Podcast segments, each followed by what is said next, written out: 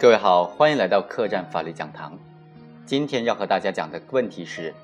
立功该怎么证明？二零一三年二月二十日晚，李某经过与杜某事先电话联系交易毒品之后，指使刘某到一家医院附近的建设银行门口，向杜某贩卖毒品甲基苯丙胺九余克。被告人李某因此所得款项四千五百元。事后，李某和刘某均被公安机关抓获。一审法院认为，被告人李某、刘某的行为均已经构成贩卖毒品罪，分别判处李某有期徒刑六年，判处刘某有期徒刑两年。李某提出上诉，理由是：李某在归案当晚便在公安民警的控制下电话联系的刘某，得知刘某在某网吧上网，民警这才能够将刘某及时抓获。应当认定为立功，但是公安机关出具案件的侦破揭发经过和情况说明，证明公安机关是通过李某手机中存储的刘某 QQ 号码，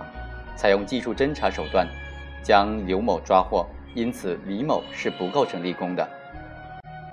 二审法院经过审理认为，李某归案之后协助公安机关抓捕同案犯刘某，应当具有立功情节。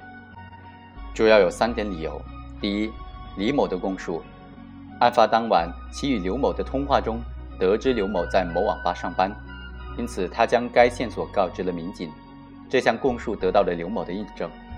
第二，公安机关出具的情况说明证明公安机关通过联系李某手机中存储的刘某的 QQ 号码，采用技术侦查手段抓获了刘某，但是公安机关既没有提供 QQ 号码。也没有提供相关的审批手续，因此该情况说明证明的内容，法院不予采信。第三，李某与刘某庭审时的供述能够相互印证，而公安机关出具的案件的侦破揭发过程和情况说明，与刘某、李某的供述均有相互矛盾之处，且没有其他的证据加以佐证。根据现行的司法解释的规定，应当认定李某确有立功表现。那么问题就出来了，立功的认定是适用严格的证明标准，还是适用优势的证明标准呢？根据最高人民法院关于处理自首和立功具体应用法律若干问题的解释，和最高人民法院关于处理自首和立功若干问题的意见的相关规定及其精神呢，犯罪分子提供犯罪后掌握的同案犯的藏匿地址，司法机关据此抓捕同案犯，应当认定为协助司法机关抓捕同案犯。构成立功。本案的争议焦点就在于李某是否提供了刘某的藏匿地址，以及司法机关是否根据李某提供的线索抓捕的刘某。综合本案的全案的证据来看呢，无疑应当认定李某的行为构成了立功。这主要有两点理论依据。第一，立功等从轻处罚的事实的认定呢，可以采用自由证明，立功属于有利于被告人的量刑事实。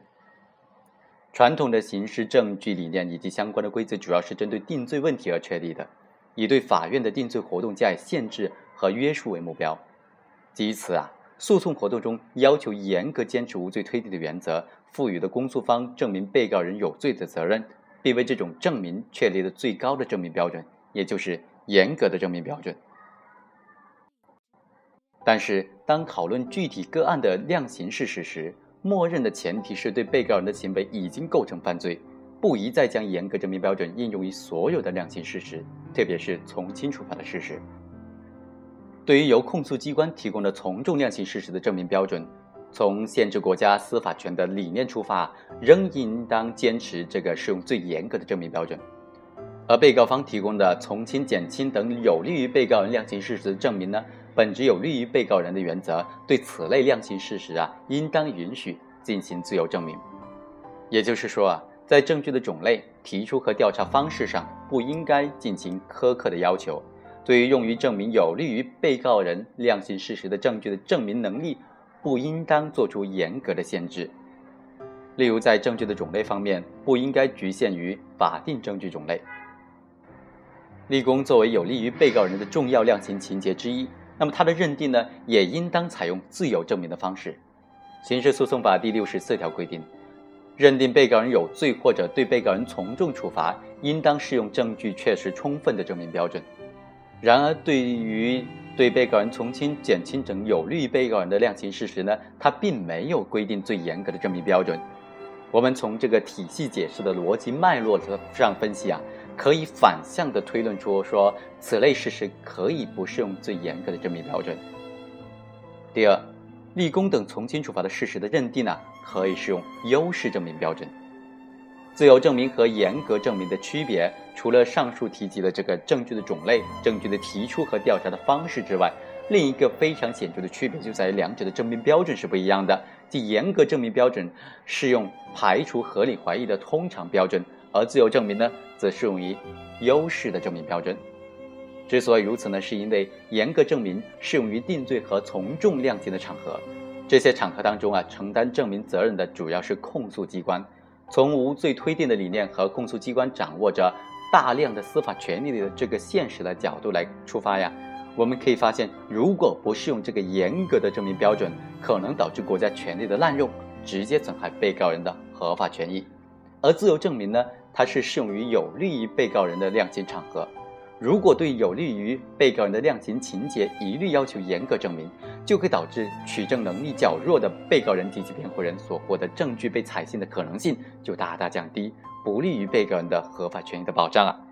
因此，总的来说，无论是严格证明中的通常标准，还是自由证明中的优势标准，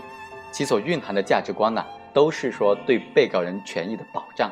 两者在这点上有异曲同工之妙。具体到本案呢，李某为了证明其有协助公安机关抓捕同案犯的行为，向法庭提供了抓捕前与同案犯的通话记录。据此呢，证实他通过电话确定了同案犯的具体的藏匿地址，并且将该地址及时告知了公安机关。